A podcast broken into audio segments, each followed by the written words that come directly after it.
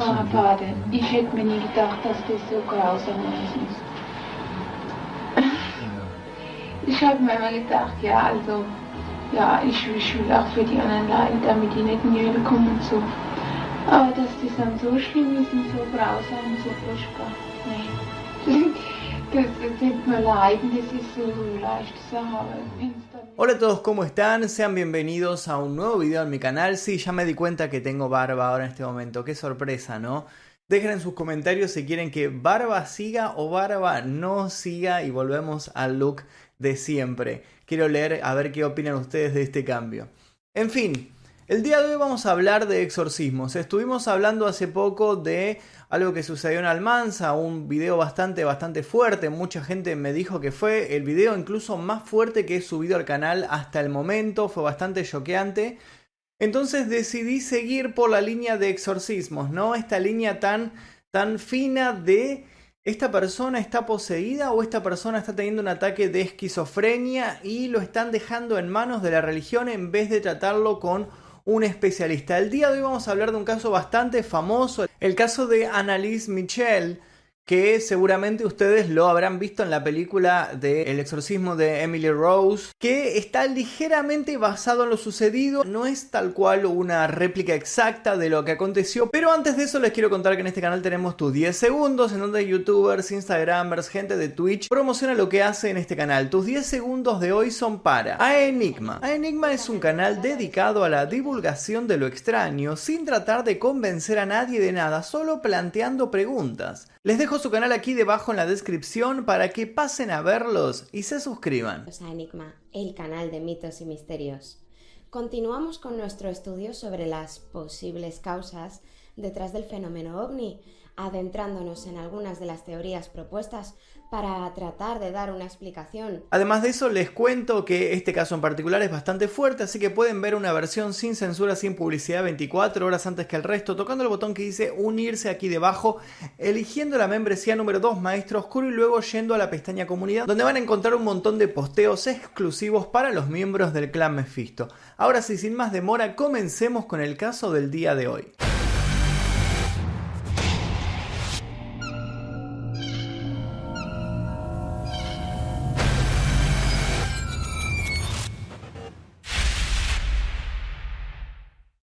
Annelies Michel nació el 21 de septiembre de 1952 en Liebflim, Baviera. Esto es en Alemania. Ella era hija de Joseph y de Anna Michel. Ella creció en una pequeña localidad de Klingenberg ad Main, en esa misma región. Sus padres, muy religiosos y de clase media, le dieron una educación profundamente católica.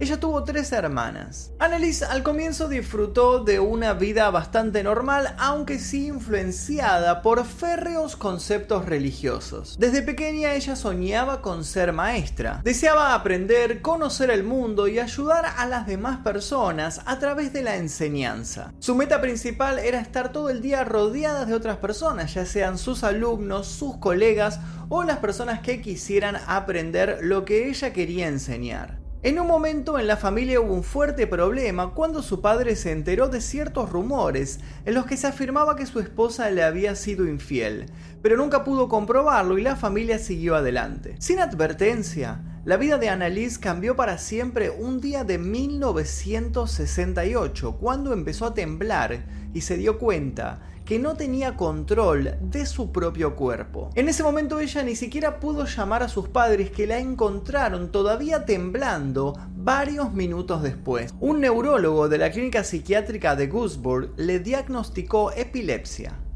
Debido a los fuertes ataques que sufría, fue admitida para el tratamiento en el hospital. Annelies tenía entonces 16 años. Comenzó en ese momento un largo tratamiento que no mejoró su estado. De hecho, Annelies empeoró, se sumó en una profunda depresión y los medicamentos, entre ellos varios psicotrópicos, no contribuyeron a su cura. Annelies en ese momento rezaba continuamente por ser curada. Ella esperaba un milagro que nunca ocurría. Una noche, según declararía tiempo después comenzó a tener visiones diabólicas durante sus rezos. Esto la asustó profundamente. Dos años después, en 1970, Annalise comenzó a afirmar que estaba poseída. Para ese momento las visiones de demonios, de seres extraños, no remitían, sino que habían aumentado. Tras su tercera crisis e ingreso hospitalario, se le recetó su primer anticonvulsionante. Esta medicación no afectaba a sus ataques, pero sí imponía un efecto secundario. El cerebro perdía sodio, lo que promovía la abstinencia alimenticia. Fueron tres años de padecimientos continuos. La epilepsia de la chica y el efecto de los medicamentos eran cada vez peores. La ausencia de una mejoría convenció a Annalise de que estos medicamentos no hacían efecto alguno. Desesperada entonces le explicó a los médicos que varios demonios la obligaban a convulsionarse. Decía que estos demonios agarraban su cuerpo y lo contorsionaban. Y además de eso la obligaban a insultar, a tener pensamientos terribles y a realizar actos horrendos. Annalise quería ayuda espiritual y fue ella misma la que dijo que necesitaba un exorcismo. El ritual en un primer momento fue negado. En cambio, los médicos le cambiaron los medicamentos y le recetaron periciacina. Durante el verano de 1973, Ana y Joseph Michel visitaron a varios pastores en busca de ayuda. Además de negativas y el consejo de que confíen en su hija a los doctores, los atribulados padres de Annalise son informados de los requisitos que la iglesia pide para realizar un Para que el obispo reconozca una infestación, la persona debe demostrar una aversión a los objetos religiosos, demostrar también sansonismo o una fuerza desmesurada y debe padecer xenoglosia que es la capacidad de hablar en lenguas que desconoce. Sin medir ninguna consecuencia, los padres de Annalise regresan a la casa y le informan a su hija de todos estos puntos. Le dicen que el obispo no puede permitir un exorcismo si ella no está padeciendo ninguno de estos tres puntos. Porque hasta este momento ella no tenía ninguno de estos síntomas que le permitían ser exorcizada. Annalise toma nota mental de todo esto. En noviembre de 1973, esta chica comienza a tomar Tegretol. Annalise tomó esta medicación a diario, incluso cuando ya era incapaz de tragar nada. Un año después, en 1974, después de supervisar a Annalise por algún tiempo, un sacerdote convencido de la existencia del demonio, el pastor Ernest Alt, solicita permiso al obispo de Gusburg para realizar este exorcismo. La petición es denegada y pronto le sigue la recomendación de que Annalise debe vivir un estilo de vida religioso en regla para poder así encontrar la paz. Para ese entonces los ataques de Annalise no remiten, sino que empeoran. Su conducta se torna errática y peligrosa. En su hogar de Klingenberg, Annalise insulta de forma cruel a su familia, develando sus secretos y atacándolos en sus puntos débiles, además de golpearlos y morderlos. Se niega también a ingerir cualquier alimento, ya que dice que los demonios le prohíben esto. En este punto, la situación se torna insostenible. Annalise dormía en un suelo de piedra, comía arañas, moscas, carbón y bebía su propia orina. Gritaba por toda la casa durante horas, hasta escupir sangre debido a las heridas que causaban en su garganta.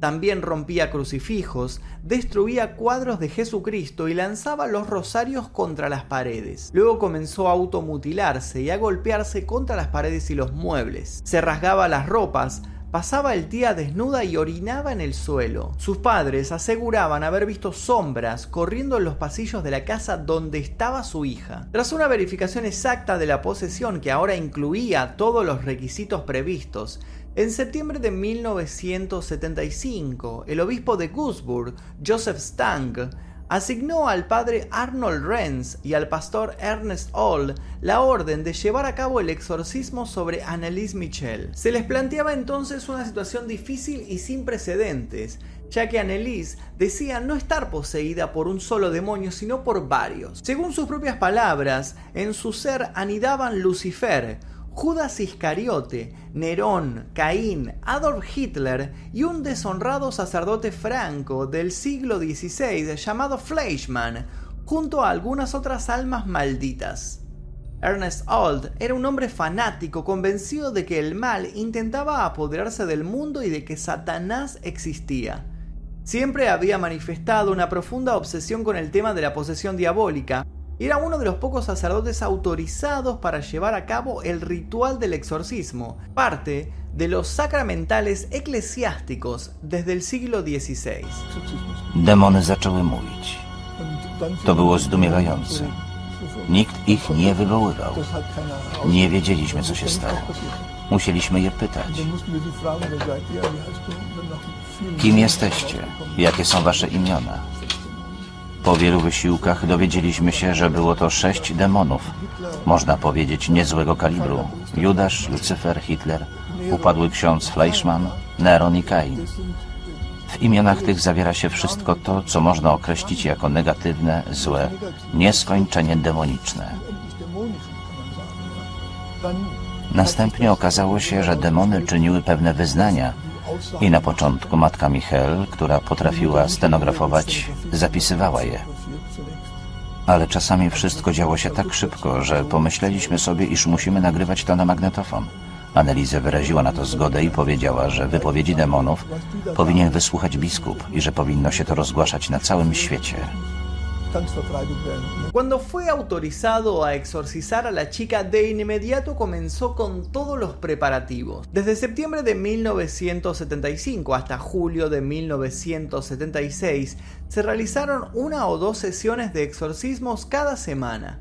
La salud mental y física de Annalise empeoraba con cada una de ellas. Algunos ataques eran tan violentos que no podía ser reducida o controlada ni siquiera siendo sostenida por tres hombres fuertes. Sus padres, con el permiso de los sacerdotes, la encadenaron varias veces. Annelise era capaz de saltar casi un metro estando de rodillas y en una ocasión envió a su padre y al sacerdote al otro extremo de la habitación con un solo golpe. El ritual del exorcismo no se quedaba atrás. Además de encadenar a la chica, la ataron a la cama, la golpearon, la abofetearon y la privaron de sueño, de agua y de alimento. Un psiquiatra tiempo después dijo que lo suyo era un cuadro muy extraño de esquizofrenia paranoide. Este psiquiatra la medicó y tras varios meses pudo regresar a la escuela y realizar los exámenes finales en la Academia de Pedagogía de Wasburg. También iba a la iglesia todos los días, pero Ernest Old insistía en la presencia demoníaca y ella suspendió su medicación. En ese momento los ataques regresaron. Annalise gritaba en su clase asegurando que todos los demonios la seguían. Esto provocó que sus amigos la evitaran, excepto su novio. Ella me exigía que me alejara, pero nunca la dejé sola, declararía tiempo después.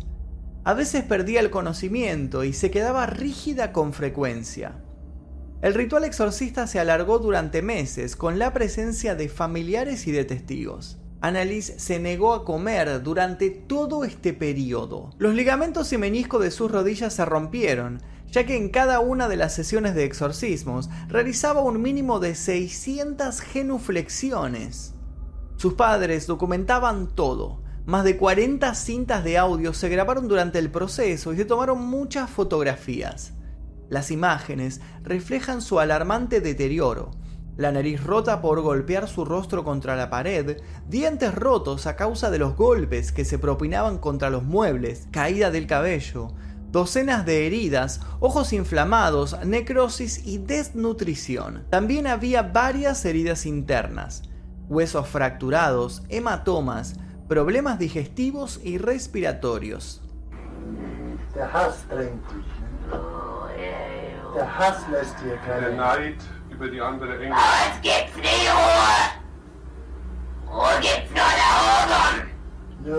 Ruhe gibt's nur dort, wo die Liebe ist. Ja, ja, no, no, no. Nur Hass. Ja, Und wo nur Hass ist, da gibt's keine Ruhe. nein. Und für uns gibt's nie Ruhe. Nie. Weil, Na, Ewigkeit. weil er nicht dorthin kommt, wo der Schöpfer ist. Ja, aber für uns gibt's kein Zurück. Głosem ona nadchodzi, ona nadchodzi. Stimme. Sie kommt, sie kommt. Magnificat Anima exultamus Deus, Deus salutari meo, illa respexit humilitatem ansile sue, et eum ex opeatam medicent omnes generationes, via fecit mihi magna quidodam,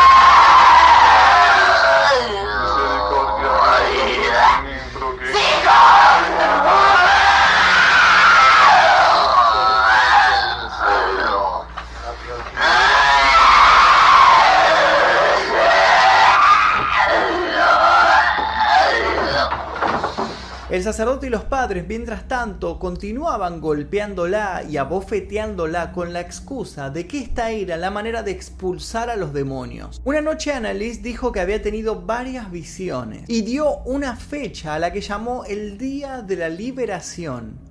El primero de julio. El 30 de junio de 1976, Annalise estaba gravemente enferma. Padecía de neumonía y tenía fiebre. Exhausta e incapaz de realizar por sí mismas las famosas genuflexiones, sus padres comenzaron a sujetarla para que pudiera agacharse. Hacia las 23 horas, Annalise le pidió la absolución a los sacerdotes.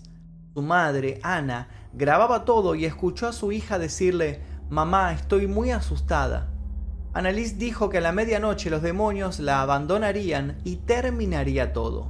Luego se sumió en un profundo sueño. A las 004 horas del primero de julio despertó con un grito desgarrador. A los sacerdotes les dijo por última vez: pidan su absolución. Lucifer está cerca. La tierra está condenada. Tosió y presentó un fuerte problema respiratorio. Dos minutos después, a las 0006 estaba muerta. Su madre grabó la muerte de su propia hija. Los padres y los sacerdotes pasaron el resto de la noche rezando. A las 12 del mediodía, el pastor Ernest Old informó de la muerte a las autoridades de Aschaffenburg.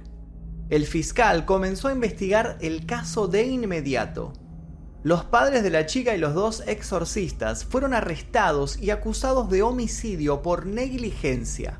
El juicio comenzó el 30 de marzo de 1978. El juicio en sí se basó en dos preguntas. ¿Qué causó la muerte de Annalise? ¿Y quién era el responsable? De acuerdo a la autopsia y las pruebas forenses, Annalise murió por desnutrición y neumonía, además de sufrir hemorragias internas. Los especialistas declararon que si los acusados hubieran alimentado a la joven a la fuerza una semana antes de su muerte, la vida de Annalise hubiera podido salvarse. Una de las hermanas de la chica declaró en el juicio que Annalise no quería que la ingresaran en un hospital mental, donde sería sedada y obligada a comer. Los exorcistas intentaron probar ante la ley la presencia del diablo, poniendo las cintas grabadas en las que se oían extraños diálogos como el de dos supuestos demonios que discutían sobre cuál de los dos debería abandonar primero el cuerpo de la chica. Uno de ellos se llamó a sí mismo Hitler y hablaba con acento austríaco. Asimismo, las grabaciones muestran dos voces distintas pero simultáneas, emitidas a la vez por Annalise.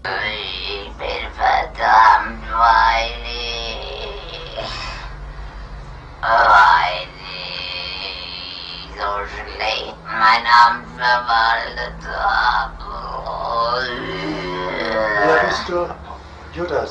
Nein. Fleischmann Oh ja. Ich muss jetzt gehen. in die Hölle. Oh ja. Und du weißt noch, was du zu sagen hast?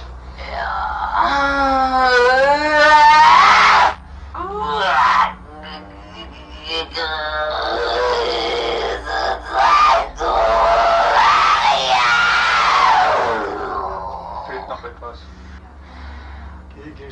Maria.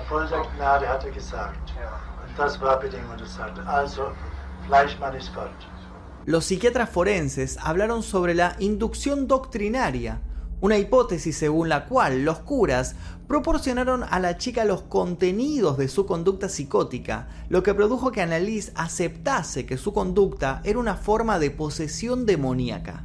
Añadieron que el desarrollo sexual inestable de la joven, junto con su cuadro de esquizofrenia, epilepsia y un trastorno en el lóbulo frontal, agravaron su psicosis. El veredicto fue considerado por muchos bastante menos grave de lo que se esperaba. Los padres de Annalise así como los dos exorcistas, fueron encontrados culpables de homicidio por negligencia y por haber negado los primeros auxilios. Fueron sentenciados a tan solo seis meses de cárcel e incluso se les concedió la libertad condicional. El veredicto incluía la opinión de la corte de que los acusados debieron ayudarla haciéndose cargo del tratamiento médico que la chica necesitaba. Sin embargo, por usar prácticas supersticiosas habían empeorado la ya grave condición mental de Annalise. Una comisión de la conferencia alemana concluyó después que Annalise Michel no estaba poseída, pero los creyentes no dejaron de apoyar a la familia y a los sacerdotes en sus declaraciones.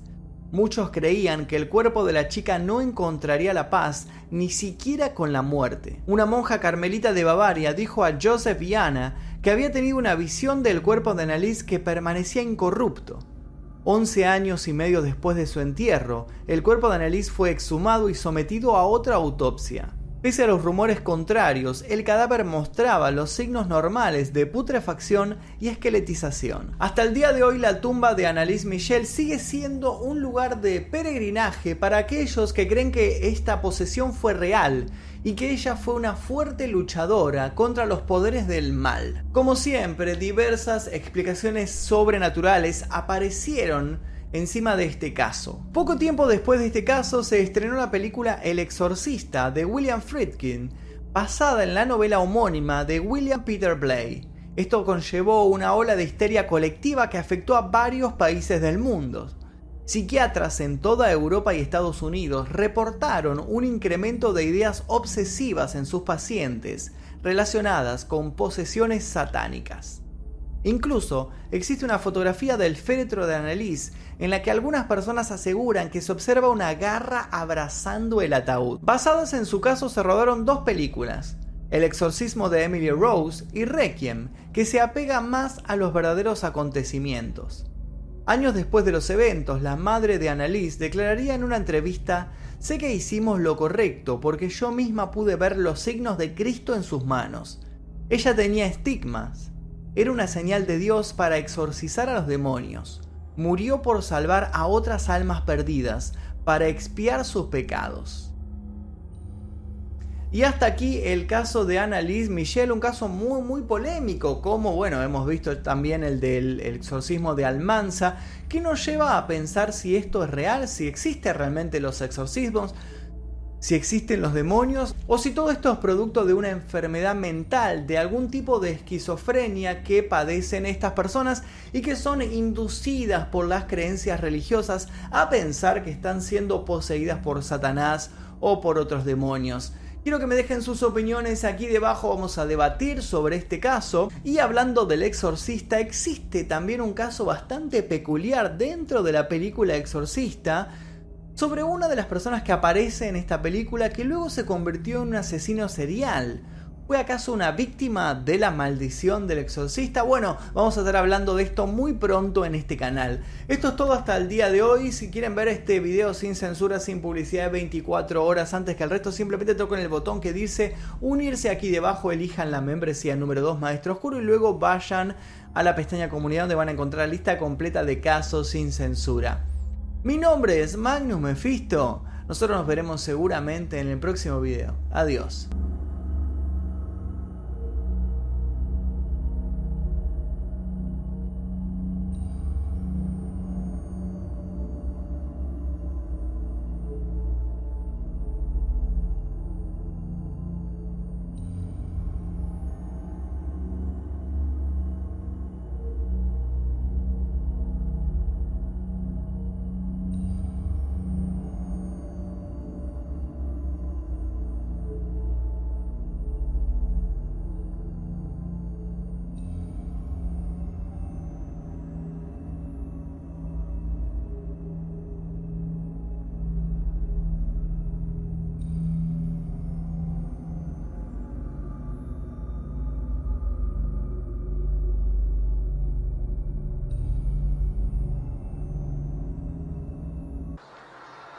Ist der Nächste dran.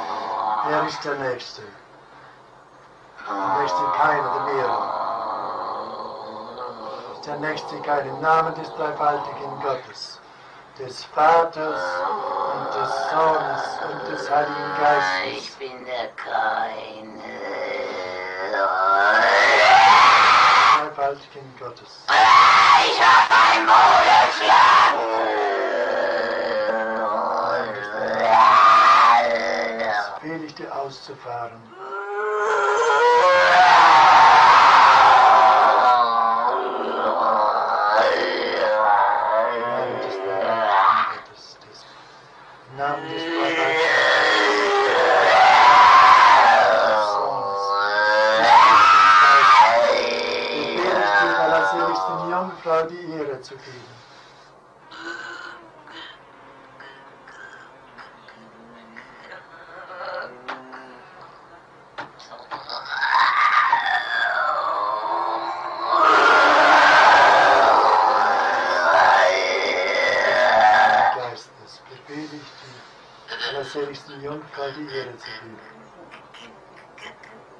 Sie Drecksau, da haben Sie sich über Haftzucht.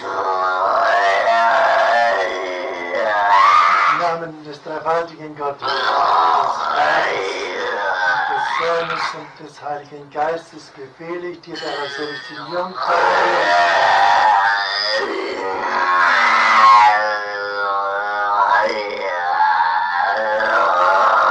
Im Namen des dreifaltigen Gottes, des Vaters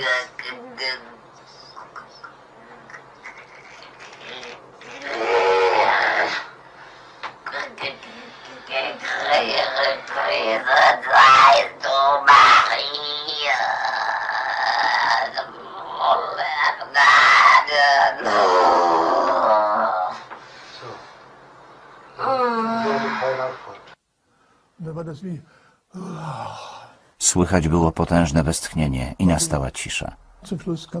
Na samym końcu przyszła kolej na Lucyfera. Wiesz, co masz powiedzieć? Nie zrobię tego, nie wyjdę. A jak się nazywasz? Powiedział swoje imię.